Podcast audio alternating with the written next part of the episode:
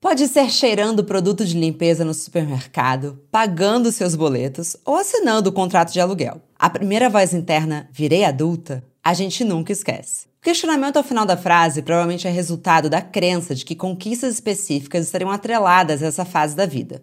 Casar, ter filhos, conquistar sua casa própria, tudo antes dos 30, que é quando também nos ensinaram que já estaríamos velhas para tantas outras coisas. Porque na sua idade eu já tinha filhos, meu apartamento e uma vida estável. A frase clássica das gerações mais velhas para destruir nossa autoestima ou apenas alimentar com violência nossa ansiedade. Mas será que estamos vivendo uma síndrome do Peter Pan coletiva? Ou os marcos da vida adulta apenas não são mais desejos universais? Se vivemos tantos ciclos diferentes, como vamos respeitá-los se os tempos da vida ficaram categorizados de maneira tão simplista quanto criança, adolescente, adulto, velho?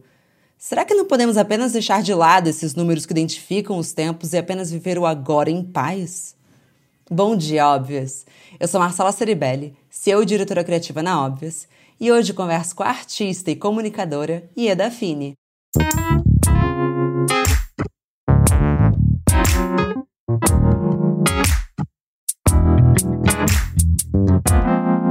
Bom dia, Óbvias! Bom dia! Como você está hoje? Muitíssimo animada gravando meu primeiro podcast, falando sobre uma coisa que tem passado muito por mim e que eu tenho refletido muito, tenho muito a falar. Então estou animada. Demais, Eda. Bom, dei uma leve introdução sobre você ali no monólogo, mas você pode se apresentar para quem está nos ouvindo? Você pode contar que você nasceu em 2002? Sim. Bem, eu sou Ieda Fini, tenho 19 anos, sou artista, criadora de conteúdo digital, sou empreendedora, pesquiso as filosofias africanas, mais especificamente de Kemet, que é o nome original do Egito. Sou praticante de yoga. Enfim, eu sempre gosto de falar que eu sou tudo que meu corpo me permite ser, então eu também não me apego muito a essas coisas que eu sou, eu mais estou elas do que eu realmente sou daqui a dois anos eu provavelmente não vou ser mais nada disso, vou ser coisas completamente diferentes. E eu acho que é sobre isso também o que a gente vai conversar aqui hoje. Totalmente. E que legal que você já tem essa noção, porque se permitir mudar de ideia é também um dos marcos da vida adulta. Mas entrando no tema do programa, hoje vamos falar sobre esse virei adulta, e aí, pesquisando para o episódio, eu cheguei nessa matéria da revista Time que o adulting, que seria um, sei lá, adultar, é, foi considerada a palavra do ano em 2016, mas depois, enfim, como tudo que fez muito sucesso, depois começou a ter uma conotação meio ruim, enfim. Mas queria saber de você, porque eu achei interessante. O que é esse tal de adultar, da sua perspectiva? Então, eu tô vindo da terapia agora. Estava conversando isso com a minha psicóloga que é muito difícil, né? Porque tem essas coisas que definem o ser adulto. É ter uma casa, pagar as suas contas, se casar. E isso já não faz mais tanto sentido assim. Então eu acho que é muito mais subjetivo, é muito mais pessoal do que não sei, não tem um, esse padrão, sabe? Não é tão sistemático. É muito mais pessoal do que sistemático. Você já se sente adulta? Ai, eu tive vários momentos que eu falei, verei adulta. e depois eu fiquei, acho que não. Mas no momento, sistematicamente, eu até diria que sim. Eu tenho a minha casa, eu alugo a minha casa, não é uma casa própria, mas enfim, não moro mais com a minha mãe. Calma, casa própria, não.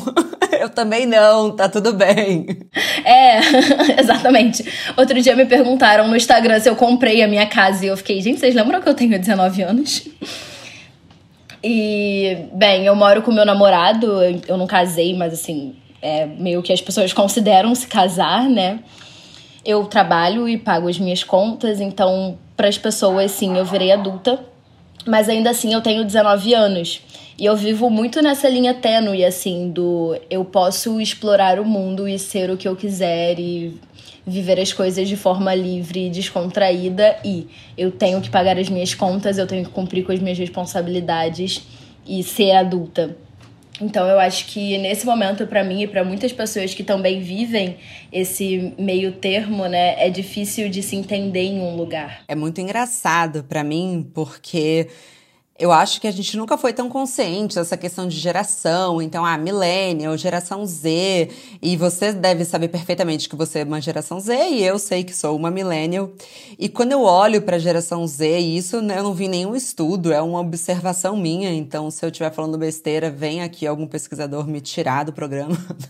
que eu acho que Enquanto a minha geração, quando tinha 19 anos, queria aproveitar o máximo desse momento, então era uma coisa assim: isso aqui não vai voltar, vamos fazer o que a gente ama, vamos viver. Eu já vejo a geração Z, o que é super legal, que é um hipersenso de responsabilidade, mas também uma pressão para ter essas conquistas e atingir a estabilidade muito cedo. Eu acho que tem também um contexto econômico do país. Sempre brinco com a Dani, que trabalha com a gente, que é, eu me formei no governo Lula, então eu tinha muito mais oportunidades. Assim, acho que vocês estão crescendo num contexto muito pior econômico-social brasileiro.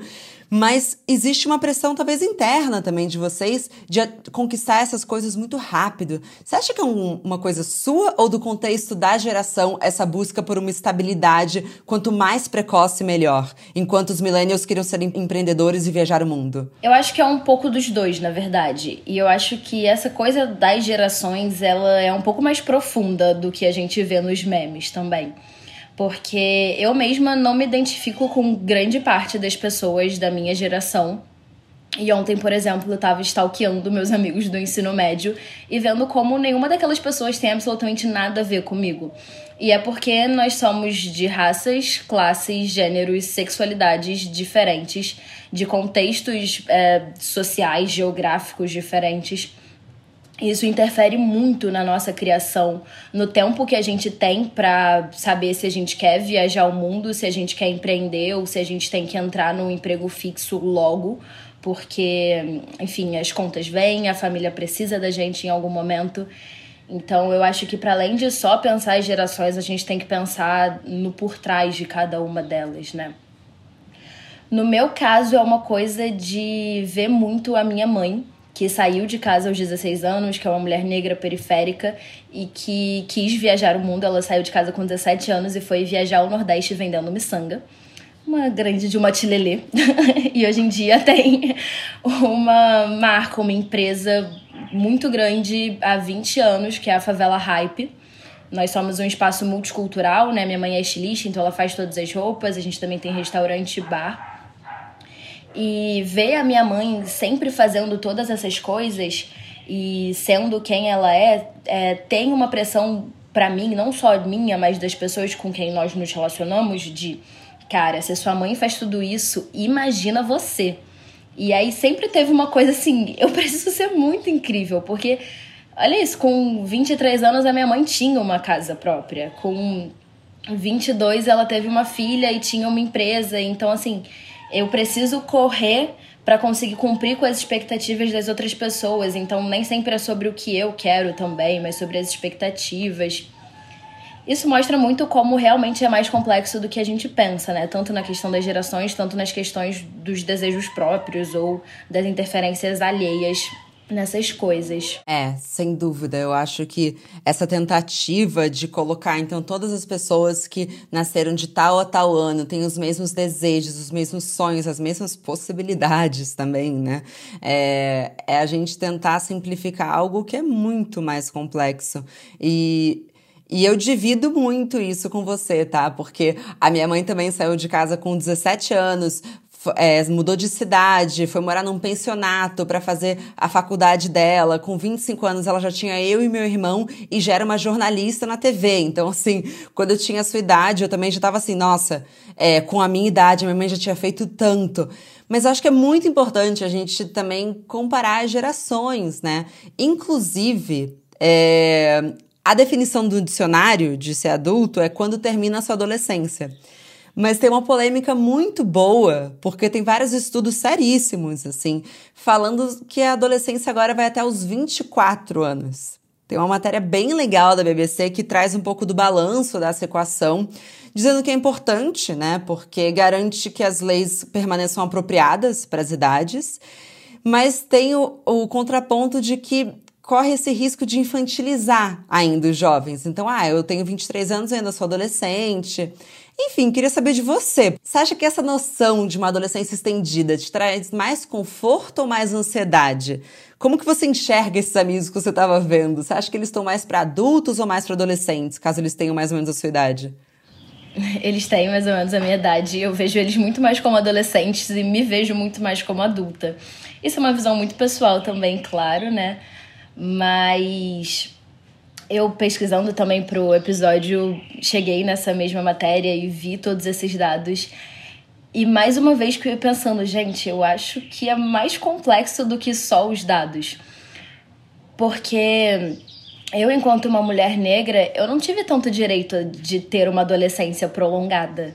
Eu sempre fui muito adultizada, eu sempre tive que me responsabilizar muito mais cedo, eu sempre tive que saber me proteger, saber me cuidar e não sei, conquistar as coisas com muito mais velocidade. Eu não tive tanto direito. Eu, até tive muito mais do que grande parte das mulheres negras no Brasil, né?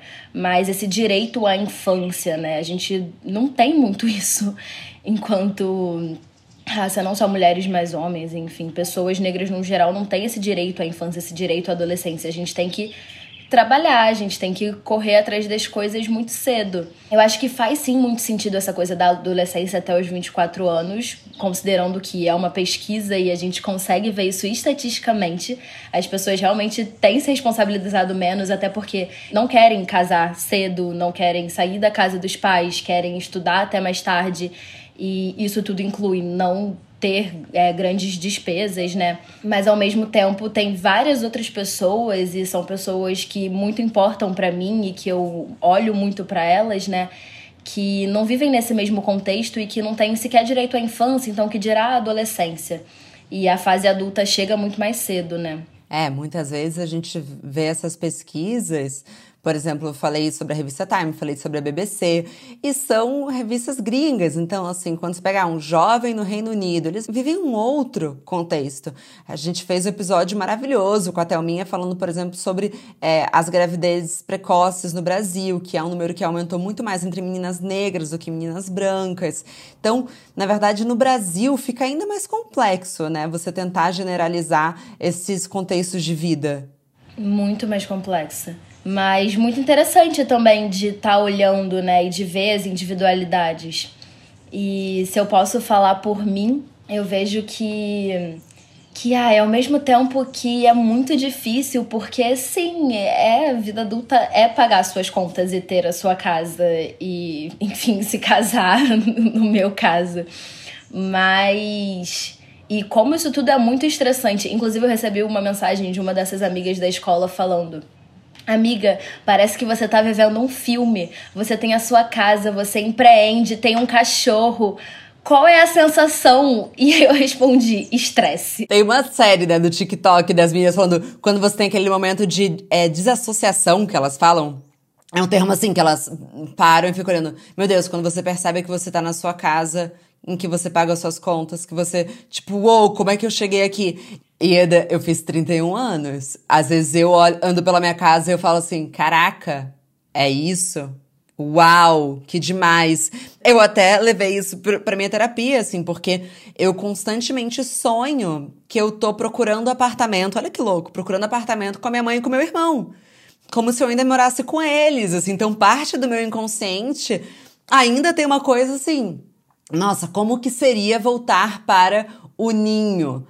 Porque eu acho que parte também de, de, puta, virei adulta, é uma coisa assim, eu por eu. Vambora. Tem muito de autonomia, né? É muito sobre autonomia. Mas você já sente isso, você é muito nova. É, eu tenho muito esse senso de autonomia. Eu sempre tive, na verdade. Eu sempre busquei muito isso e por isso eu sempre empreendi. Eu, com 16 anos, criei um evento cultural que chama Feronilé é um evento cultural para artistas pretos e aí eu reunia várias pessoas para vender seus trabalhos e essa era uma forma minha de empreender ali aos 16 com a arte. Depois agora no meio da pandemia eu criei uma marca de autocuidado natural que é a Bayo. Que é demais. muito obrigada. Isso sempre foi uma busca muito grande de ter autonomia, de não ter um chefe, de não seguir os padrões que são impostos, né, dessa coisa da vida adulta, de como você deve trabalhar, como você deve se comportar. E também é engraçado nisso porque ao mesmo tempo que eu sempre quis desvirtuar desse meio empreendendo, aqui estou eu aos 19 anos fazendo tudo que o sistema pede para um jovem adulto fazer, né? Eu acho que faz muito parte dessa observação Eu acho que faz muito parte dessa observação. É difícil, é doloroso, a gente chora antes de dormir, a gente tem crise de ansiedade, a gente anda pela nossa casa e a gente pensa, gente, como eu cheguei aqui? Mas ao mesmo tempo é tão bom porque nós somos autônomas, nós decidimos, a gente tem poder, né? Eu acho que esse senso de poder, de capacidade e às vezes até de dúvida de será que eu vou conseguir, no final ter que conseguir, porque agora a gente só depende da gente isso vai criando né, um lugar nosso no mundo muito diferente. E passar por esse processo, apesar de muito difícil às vezes, está sendo muito importante para mim. Para mim, e definitivamente é engraçado te ouvir falando tudo isso, porque eu vejo amigas minhas com 33, 34, 35 anos ainda falando: nossa, fiz tal coisa, eu me senti tão adulta que, um, eu tenho certeza que essa transição para adulto não tem nada a ver com o número que está na sua carteira de identidade, assim, definitivamente. Até porque essa noção e o contexto de adulto é muito complicado, porque você falou, por exemplo, sobre casar, sobre ter uma casa, sobre. Eu acho que, de fato, eu acho que tem alguma coisa sobre o que temos, né? Mas eu fico muito em dúvida sobre a questão do casamento e dos filhos. Eu não tenho a menor dúvida de quando alguém tem filho, deve ser a maior transição, tanto para o homem quanto para a mulher. Quer dizer, provavelmente mais para a mulher, né? Mas enfim, depende do homem. É... Eu acho que deve ser uma transição de fato, assim. Você atravessou o canal em que você deixa de ser só filha e passa a ser também mãe. Isso deve ser uma mudança que, assim, não tem volta. Caramba, mas não tenho nenhum lugar de fala por enquanto. Mas quando a gente fala do casamento, é, a gente está falando aqui de um número que mudou muito. Então, nos anos 70, a idade média que as mulheres casavam eram com 23. Hoje, a idade média, e eu pesquisei, é 30,8 anos. Só que antes disso, você pode se sentir muito mais adulto. E a mesma coisa em relação a filhos. Eu vi um post da Lena Dunham falando que ela demorou muito tempo para reconhecer que ela estava formando uma família. E eu me identifiquei muito, porque eu não casei, mas eu moro com meu namorado há seis anos, então, assim, precisa de um padre para dizer que eu, eu casei, sabe assim? Que rituais são esses? E eu tenho três cachorros, então, assim, quando que eu vou reconhecer isso como um núcleo familiar? Você entende que mesmo a gente que está com todo esse processo ainda fica esperando alguns rótulos externos que não importam no final do dia? Nossa, super. Eu acho que esses rótulos internos são o que permeiam muito essa discussão, né? E eu acho que é o que a gente precisa jogar no lixo e ignorar um pouquinho pra gente observar o que a gente tá vivendo e mais sentido que sistematizar todas essas coisas, né? E essa percepção de criar uma família, assim, é muito mais sobre sentido que uma coisa sistemática de, ah, eu cumpri é, que eu moro com o meu namorado. Check. Eu cumpri que eu fui à igreja e assinei um papel. Check. Agora eu tenho cachorros. Check. Talvez eu queira ter filhos. E sabe? Não é muito sobre as coisas que você vai dando check, mas sobre o que você está construindo, o modelo de relação que você está vivendo e o que ela representa mais para você e para o seu companheiro, sua companheira, do que para a sociedade em si. E talvez essa coisa da vida adulta, na verdade, esteja indo muito mais para esse lugar, assim, de como você se sente do que o que as pessoas dizem e, e rotulam, né, o que você vive. É muito difícil a gente se livrar dessas crenças que são implementadas na gente muito novas, né? Então, você conseguir questionar conceitos básicos sobre o que é até existir na nossa sociedade, para mim é um puta de um ato de coragem. Eu conheci um casal quando eu estava no Chile que eles passavam no Atacama, eles passavam dois meses, eles ficavam fazendo trabalhos como é, guias turísticos, inclusive, enfim, que pessoas maravilhosas. E os outros oito, dez meses do ano, eles viajam pelo mundo. Então, eles pegam alguns bicos e eles são nômades. E eu fiquei, Ieda, tão pirada com aquilo, porque eu falei assim: cara, quem disse que a vida não pode ser isso? Quem disse que não pode é, que você não pode entrar num carro, e eu amo que eles tinham um poodle que ele era deficiente, então era um poodle de cadeirinha de rodas, a coisa mais linda do mundo, assim, é, com, com esse casal lindo, tipo, e viajando o mundo e conhecendo o mundo e, e, sem ter uma casa, e definitivamente não casar na igreja, e sem ter esses contextos todos, quem vai dizer que eles não são adultos? quem vai dizer que eles estão vivendo errado? Exatamente, a gente precisa muito jogar essas coisas fora, porque é sobre a nossa individualidade, é sobre os nossos processos internos, é sobre o nosso amadurecimento pessoal. E assim, às vezes eu sou cobrada de umas coisas de amadurecer para umas questões que eu não tenho e eu fico fazendo um esforço consciente várias e várias vezes de fazer o que você fez no começo de você nasceu em 2002. Você lembra que você nasceu em 2002? Então assim, para de agir como você tivesse 35 anos, uma carreira consolidada e muitas coisas em jogo, porque tudo bem, o, o que, que eu tenho aqui? Eu tenho 20 peças de roupa, porque eu sou super desapegada com o consumo, então eu tenho só o que eu realmente preciso, e muitos livros, meu computador, o meu celular e um colchão sabe, isso eu não tenho nada a perder no final das contas. É, e mesmo com 35, e eu posso te dizer isso que eu já tô mais perto de lá, assim, o que há tanto a perder, né? Qual que que, que, que colocaram tanto na nossa cabeça que a gente não pode dar grandes reviravoltas? E, cara, e é muito legal que você falou assim, eu estou fazendo isso. Porque também parte dessa vida adulta é você se permitir mudar de ideia, né? Eu acho que essa é uma das grandes liberdades. Mas eu abri o programa te perguntando sobre o que seria ser adulto, e, mas eu queria dividir um pouco com você o que, que eu tenho refletido, porque coincidentemente eu tive uma conversa bem legal com, com amigos meus, que a gente estava falando sobre uma, algumas amigas mais novas que a gente tem. E eu falei, nossa, talvez o grande marco de diferenciação entre a gente e elas, e eu tô falando independente de idade, para mim seja a humanização dos pais. Porque, para mim, depois que eu consegui abandonar o lugar dos pais como esses deuses, esse lugar muito invencível, encará-los, né, como pessoas com defeito, qualidade, humanos, eu acho que a gente passa a estar num lugar em que, puta, não é tão fácil correr pro colo deles, porque eles também não têm as respostas certas. Porque quando os pais são invencíveis, estão nesse lugar de Deus, é tipo, ai, qualquer coisa eu pergunto e minha mãe vai me falar o que eu tenho que fazer. Não, qualquer coisa eu vou lá, e aí aquele desejo de retorno pro útero. Mas quando você vê que, assim, eles também estão se aventurando nesse planeta igual a nós, e na verdade, assim, é o que eu falei, né? E vou me repetir aqui é nós por nós. é um empurrão para a vida adulta e fica um amor até mais verdadeiro pelos nossos pais. Você já consegue enxergar isso ou pelo menos faz sentido o que eu tô falando para você? Faz todo sentido e que incrível, né, pensar nisso como uma grande de uma virada de chave, né? Eu, inclusive, antes de entrar aqui, estava chorando. E aí eu fui abraçar a minha mãe e falar sobre o que eu estava chorando. E ela falou: É, minha filha, é assim mesmo.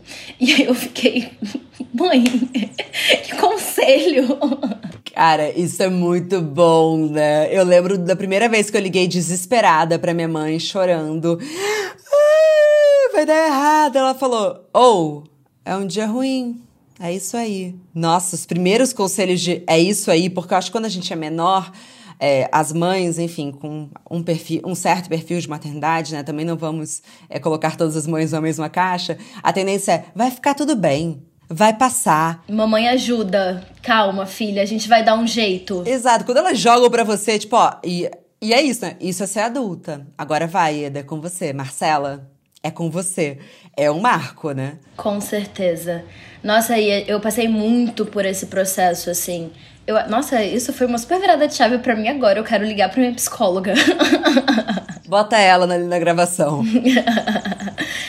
assim, várias vezes eu passei por essas conversas assim com a minha mãe dela me responsabilizar pelas coisas, dela falar, Ieda, luta, minha filha. Se você não fizer, ninguém vai fazer se você não trabalhasse, e eu lembro perfeitamente disso quando eu tava na escola, assim. Eu acho que a minha mãe sempre fez muito esse esforço comigo e talvez eu tenha até demorado para perceber.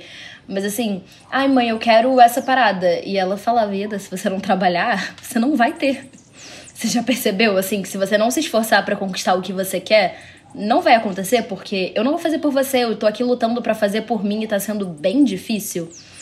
E eu acho que isso faz muito parte eu ter adultecido, né? Fez todo sentido para mim.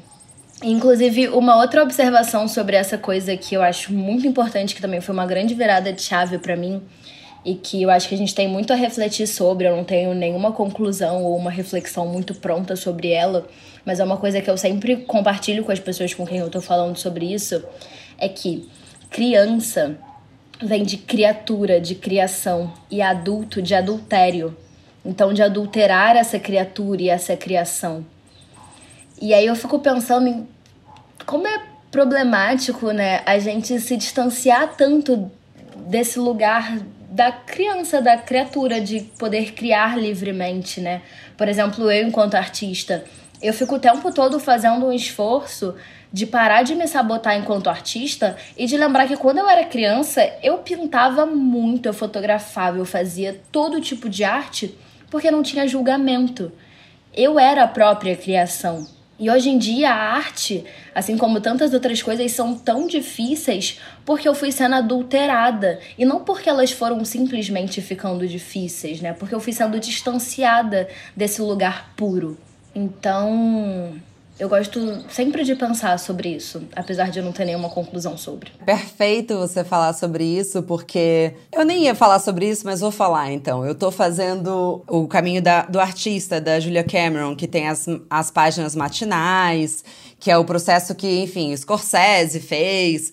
Eu comecei agora, não, não digo que eu recomendo, porque enfim, vamos ver como eu tô me sentindo. Eu tô no dia 5, escrevendo todos os dias de manhã. E tem outros processos que eu tô fazendo, tô na semana 1. Um. E uma das principais coisas que ela fala é que para você retomar a sua criatividade, você tem que voltar a ter contato com a sua criança interior. Então ela fala que toda semana, pelo menos duas horas, é um compromisso com como que você alimenta essa criança, como que você entra em contato com ela.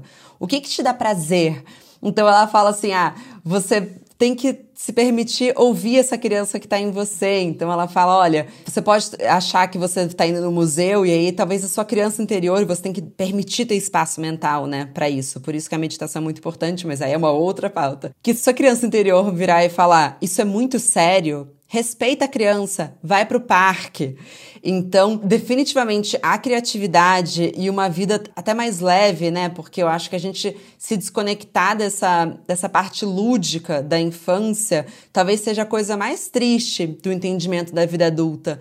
Porque se virar adulto é ficar cada vez mais rígido e, e é isso que tem que ser feito e não se permitir, de fato, uh, dar espaço para imaginação e para criação. E não só para você que é artista, mas acho que em todos os campos da vida, a vida vai ficando tão chata.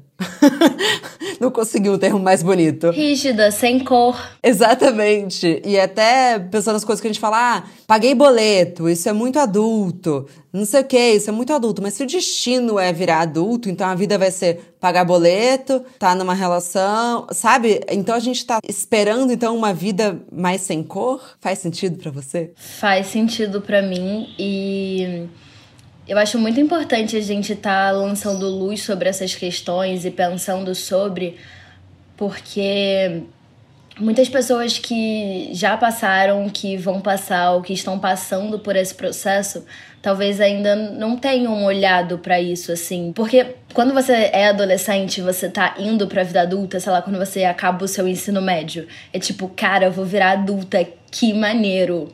E outro dia eu vi um tweet muito engraçado de uma menina falando: é, tô doida pra fazer 18 anos, eu vou ter meu carro e não vou.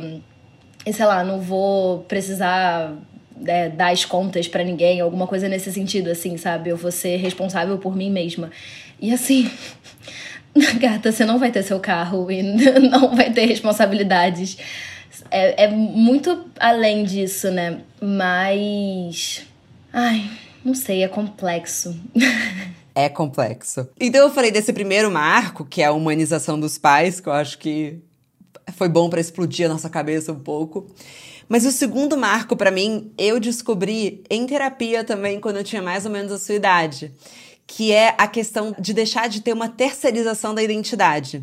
Porque para mim, e na época eu descobri isso em terapia, é, virar adulto é se entender como um indivíduo singular no mundo. E eu vi que você falou várias vezes sobre indivíduo, individualidade. Então, para mim é isso mesmo, porque na adolescência, nossa identidade fica bem fragmentada. Então, eu sou quem são meus amigos, eu gosto do que os meus amigos gostam, eu sou as expectativas dos meus pais, ou o que eu quero ser são as expectativas dos meus pais.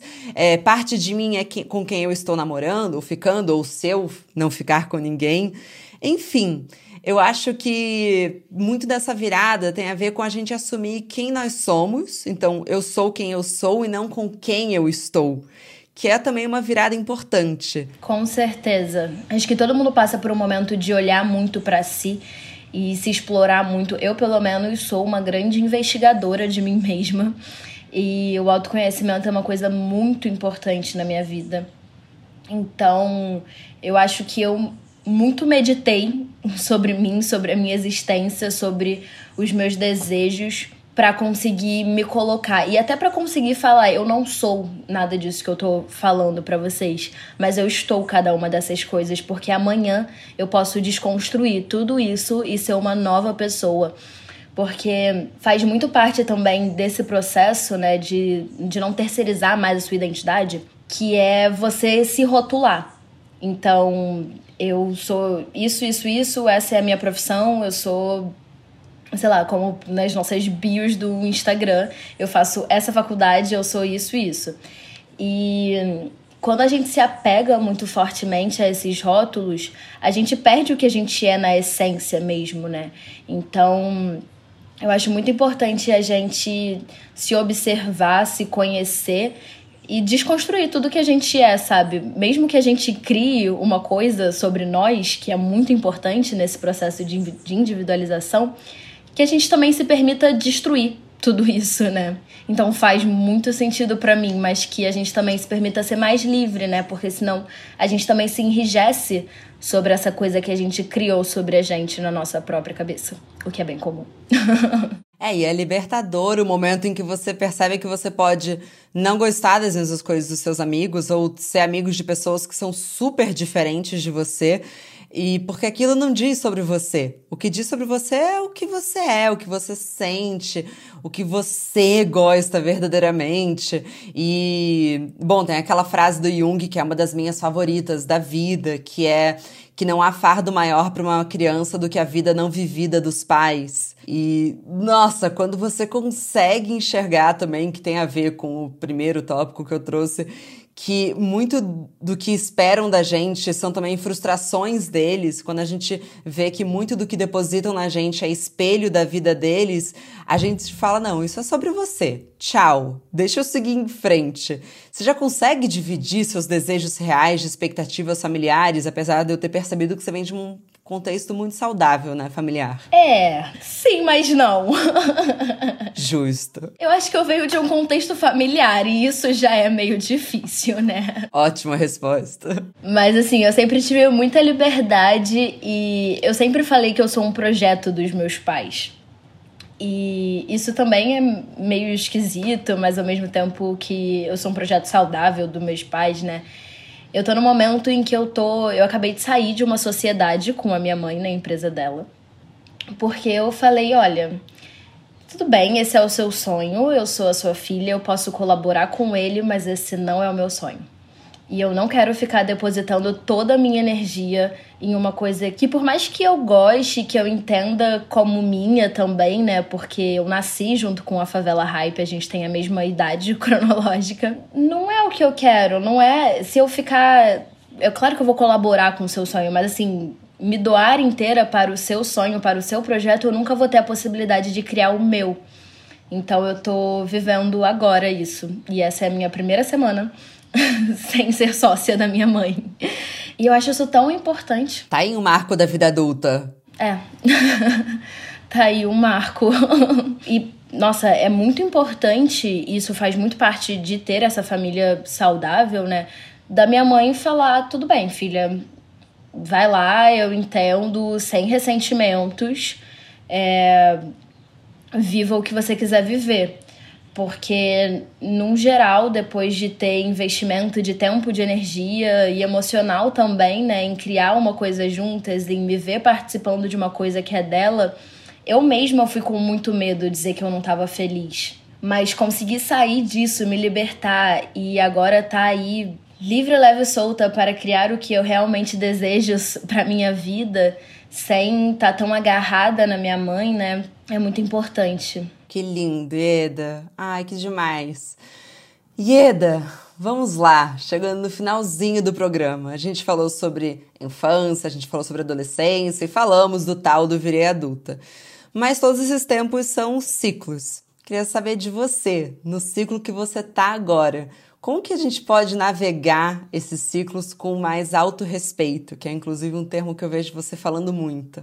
Bem, aquelas frases de blogueira. Quem já me acompanha há mais tempo sabe que eu tenho uma conexão muito forte com a ciclicidade lunar porque desde o início da minha menstruação eu tive um contato muito natural com a minha menstruação. E quando eu comecei a entender as fases da lua, já tendo entendido as minhas fases menstruais, a minha mente explodiu e tudo fez muito sentido.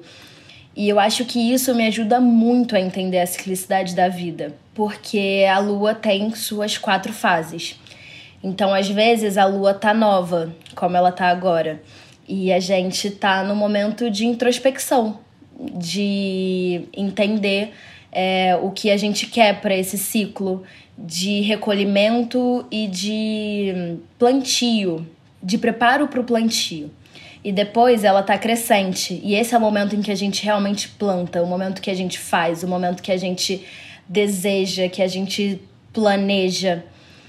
E quando a lua tá cheia, a gente está no ápice do nosso poder, da nossa beleza, do nosso desejo, da nossa realização do plantio que começou lá na nova. E quando a lua mingua, tudo isso se explode, tudo isso mingua, tudo isso volta para dentro. Esse é um momento de observação do que já se passou, um momento de muito autocrítica também, porque é o momento de realmente observar o que você fez e nem sempre você gosta do que você fez, nem sempre você gosta do que você plantou. Então, assim, vão ter momentos em que você vai estar no ápice da sua lua cheia. E esse momento vai ser muito próspero e você vai se sentir muito bonita e feliz e realizada. E vão ter momentos em que você vai estar minguando e que sua energia vai estar voltada para dentro e que você vai estar cansada e que você vai se comparar e que você não vai estar tão plena e feliz assim. Porque se a lua é esse essa coisa cósmica, né, mas tão real e palpável que guia todas as águas do mundo, ela também guia as nossas águas internas. Por isso ela tem essa relação com, com a menstruação, né? A lua guia as marés, mas ela também guia a nossa lua interna. Então, como não essa coisa que a gente vive a vida inteira, a maioria das mulheres, né, as mulheres que têm útero e que têm um ciclo menstrual livre, como não a lua não teria né, alguma influência nisso? Então, olhar para todos esses ciclos, compreender cada um desses ciclos, cada um desses momentos, faz você compreender a sua vida. Talvez eu não esteja na minha lua cheia agora. Hoje não é um dia que eu tô plena e feliz e saltitante, me sentindo linda. Não mesmo. Mas tá tudo bem, porque eu sei que vai girar e que daqui a pouco eu vou estar tá lá. Ou não também, sabe? A próxima fase pode ser uma outra fase de introspecção ou de plantio, de planejamento para o momento em que eu vou estar tá nesse lugar. compreender isso jovem é muito importante para minha construção, principalmente para minha construção da individualidade, sabe? Porque às vezes a gente vê na internet, né, todo mundo feliz e próspero e conquistas e a gente não tá com essa energia. E ter a consciência de que tudo bem, pode ser que daqui a pouco esse seja o meu momento, é incrível e muito reconfortante. A lua tá sempre cheia no Instagram, né? Esse que é o erro. Ieda, que demais! Bom, pra gente finalizar, além de te seguir, obviamente, nas, nas redes sociais e de, deixa aqui os seus arrobas, como que as pessoas podem estudar mais sobre isso? Eu, particularmente, fiquei super interessada. Então, eu cheguei nisso através de amigas maravilhosas que são terapeutas tântricas, que são ginecologistas naturais e que são mulheres que estão em busca da sua natureza, rompendo também com todos esses padrões, né, que a gente conversou aqui hoje e querendo voltar para o natural, para o primitivo. Essas mulheres foram muito importantes para mim como por exemplo a Maria Chantal, que também já teve aí sua conexão com a Óbvios, a Thaís Cavecha, que tem um projeto incrível que chama Autocultivo para Mulheres. E ela foi uma grande virada de chave para minha sexualidade, para minha compreensão de mim. Ela é uma terapeuta tântrica e ela me ensinou muito sobre mim, sobre a lua, sobre todos esses processos e como eles estão relacionados. Então, não tem um jeito certo de aprender sobre essas coisas ou um único lugar para ir. Mas eu acho que se sentar no pé das mais velhas, se sentar e honrar também as mais novas, né? E ouvir o que cada mulher tem a compartilhar sobre esses processos, porque são coisas que a grande maioria de nós vive e que a gente tem muita dificuldade de falar sobre, né? Então, eu acho que é trazer mais liberdade para essas conversas e e se conhecer a partir do que é o outro também, né? Individualidade é importante, mas é muito mais simples quando a gente também escuta as outras pessoas e se interessa pelo processo delas. Ah, sim, poder da escuta, que pode ser um outro programa. Ieda, muito obrigada. Que delícia conversar com você. Ai, amei! Nossa, te ouvir fazendo essa introdução foi a coisa mais divertida. Esperei muito por esse momento. Que bom, é um ao vivo. Obrigada e bom dia, Ieda. Bom dia, óbvios.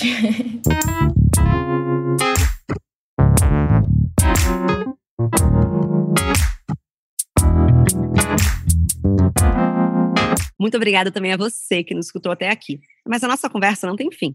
Continuamos semanalmente na nossa newsletter, que você pode se inscrever no www.obvious.cc, no Instagram, arroba e com comentários e sugestões sempre com carinho, no bomdia.obvious.cc. Bom dia, óbvias!